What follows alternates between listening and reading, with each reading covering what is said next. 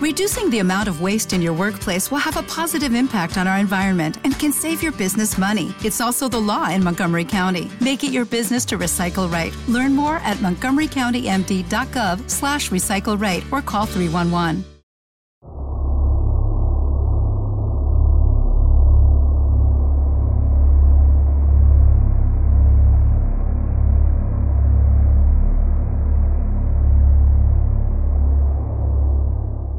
Slenderman, el hombre esbelto, es un supuesto ente paranormal que presuntamente existe desde hace siglos, cubriendo una gran superficie geográfica.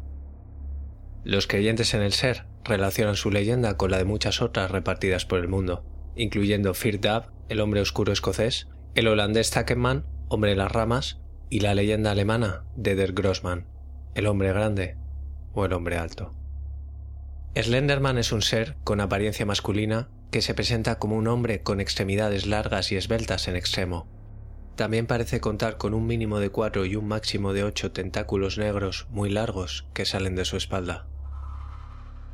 Las fotografías y los fans no parecen llegar a un acuerdo en cuanto a su número y existencia, así que la teoría más plausible es la de que Slenderman puede contraer estos apéndices a voluntad.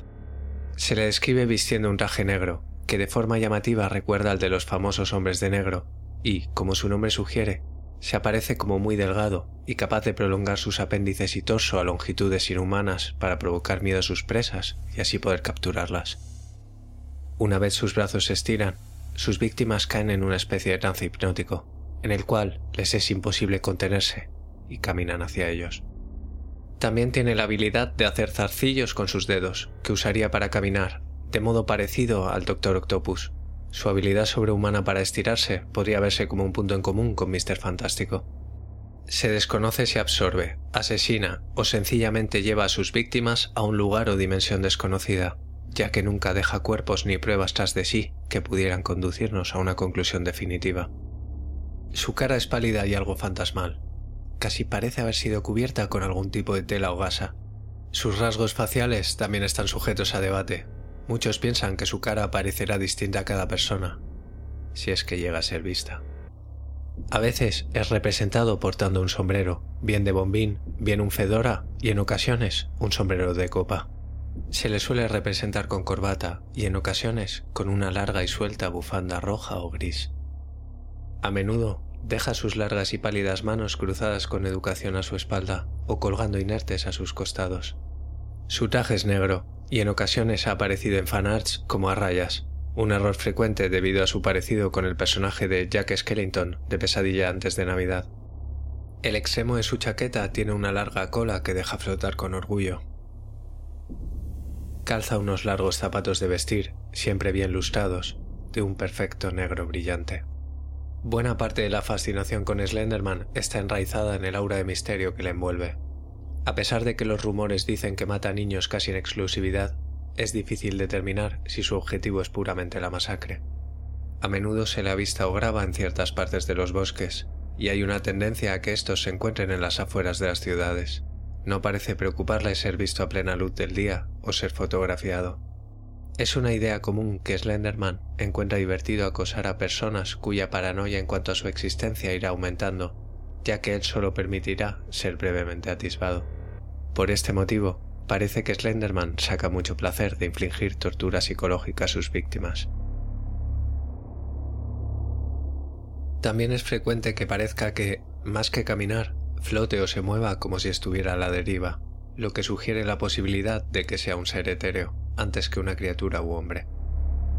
Esto explicaría cómo puede moverse, a pesar de su cuerpo pobremente proporcionado. Incluso teniendo en cuenta que Slenderman fue creado en los foros de Something Awful, algunos ya habían declarado avistamientos. Es visto la mayor parte de las veces espiando a través de ventanas abiertas y saliendo al paso de conductores en carreteras aisladas. Al final, en cualquier caso, sus intenciones se desconocen. La primera supuesta referencia a la leyenda está en las pinturas rupestres en el Parque Nacional Serta Capibara, en el noroeste de Brasil, que se piensa que datan del 9000 a.C. Estas pinturas muestran a un personaje extrañamente estirado guiando a un niño tomándolo de la mano, pero no hace referencia a los apéndices extra. La siguiente posible referencia al Slenderman está datada alrededor del 3100 a.C. en el Bajo Egipto, con referencia al ladrón de los dioses o al ladrón de Cook, convirtiéndose en una figura común durante el reinado del faraón Wazner. Las tallas en la piedra representan a una extraña figura con múltiples extremidades superiores. No se ha vuelto a encontrar en ningún otro jeroglífico. El renombrado artesano de la madera Hans Freckenberg creó al menos dos tallas de madera con la forma de un personaje llamado Der Ritter, el caballero, a mediados del siglo XVI, que fueron descubiertas en el castillo de Hallsberg en 1883. Freckenberg era famoso precisamente por su descripción extremadamente realista de la anatomía humana, algo que no era frecuente en las tallas de su tiempo. Estas figuras representaban a un personaje esquelético con más extremidades de lo normal. Los historiadores no tienen una idea clara sobre la naturaleza del personaje, con algunos diciendo que era una personificación de las guerras religiosas que arrasaban Europa en aquel momento, mientras que otros sostienen que representa las misteriosas epidemias que se cree que fueron la razón detrás del misterioso abandono del castillo de Hatzberg y el pueblo colindante en 1543. Sin embargo, muchos insisten que Freckenberg trataba de representar a Der Grossmann, el hombre grande. Según la leyenda, él era un hada que vivía en la selva negra. Los niños malos que se internaban en el bosque por la noche serían cazados sin descanso por Der Grossmann, que no los dejaría en paz hasta que él los hubiera cazado, o se vieran forzados a confesar a sus padres su desobediencia. Incluso en aquella época se pudo encontrar una escalofriante entrada en un diario de alrededor de 1702. Mi niño, mi Lars, ya no está arrebatado de su cama. Lo único que pudimos encontrar fue un jirón de ropa negra. Tiene el tacto del algodón, pero más blando y grueso. Lars entró a mi dormitorio, chillando con toda la fuerza de sus pulmones. ¡El ángel está fuera! Le pregunté de qué estaba hablando, y me contó un cuento de hadas sin sentido sobre Del Grossman. Él dijo que visitó la arboleda de nuestra aldea y encontró una de mis vacas muerta, colgada de un árbol. No pensé más en ello, pero ahora ya no está. Debemos encontrar a Lars y mi familia debe marcharse antes de que nos maten. Lo siento, hijo mío. Debí haber escuchado. Dios me perdone.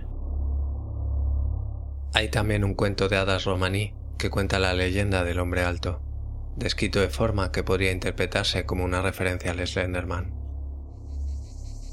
El hombre alto estaba erguido en un claro, vestido como un noble, todo de negro. Las sombras le cubrían, oscuras como una medianoche nublada. Tenía muchos brazos, todos largos y deshuesados, como serpientes, todos afilados como espadas, y se retorcían como gusanos sobre clavos. No habló, pero hizo saber sus intenciones. En este cuento de hadas, el hombre alto provoca a una madre para matar a su marido y a su hijo, antes de aparecer salido de la chimenea y apretarla fuerte en su ardiente abrazo. Hay también un mito inglés que se refiere al tree man, el hombre árbol, que se dice que tiene un cuerpo delgado con apéndices que parecen ramas de árboles. Solo se la ha visto en los bosques y solía ser usado como historia a los padres para hacer que sus hijos se portaran bien.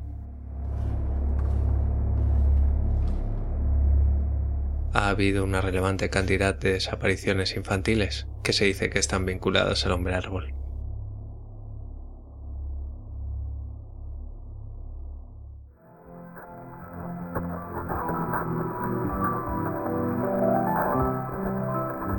Soy Snaf, y esto que acabas de escuchar ha sido otro capítulo de Normal Podcast for Normal People. Puedes seguir la cuenta del podcast en Twitter en arroba normalpodcast-bajo. El podcast está alojado en iVoox, donde te agradecería mucho que te suscribieras, comentaras qué te ha parecido o cualquier cosa relacionada con el mundo del creepypasta. También puedes escucharlo en Spotify y en iTunes, donde te agradecería mucho una reseña. Por supuesto, también puedes seguir el canal de YouTube que se llama lo adivinaste, Normal Podcast for Normal People, donde también estaría muy bien si te suscribes. Si quieres pasarme enlaces raros, vídeos de Deep Web o fotos malditas, puedes escribirme a normalpodcastfornormalpeople.com recordando que la A de normal es un 4.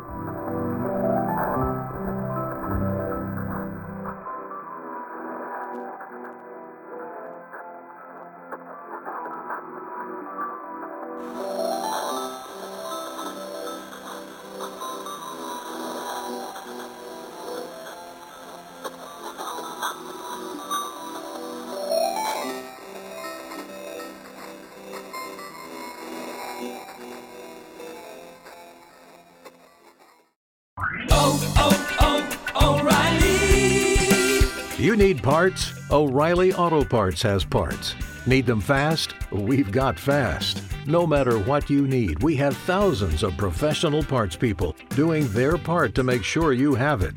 Product availability. Just one part that makes O'Reilly stand apart. The professional parts people. oh, oh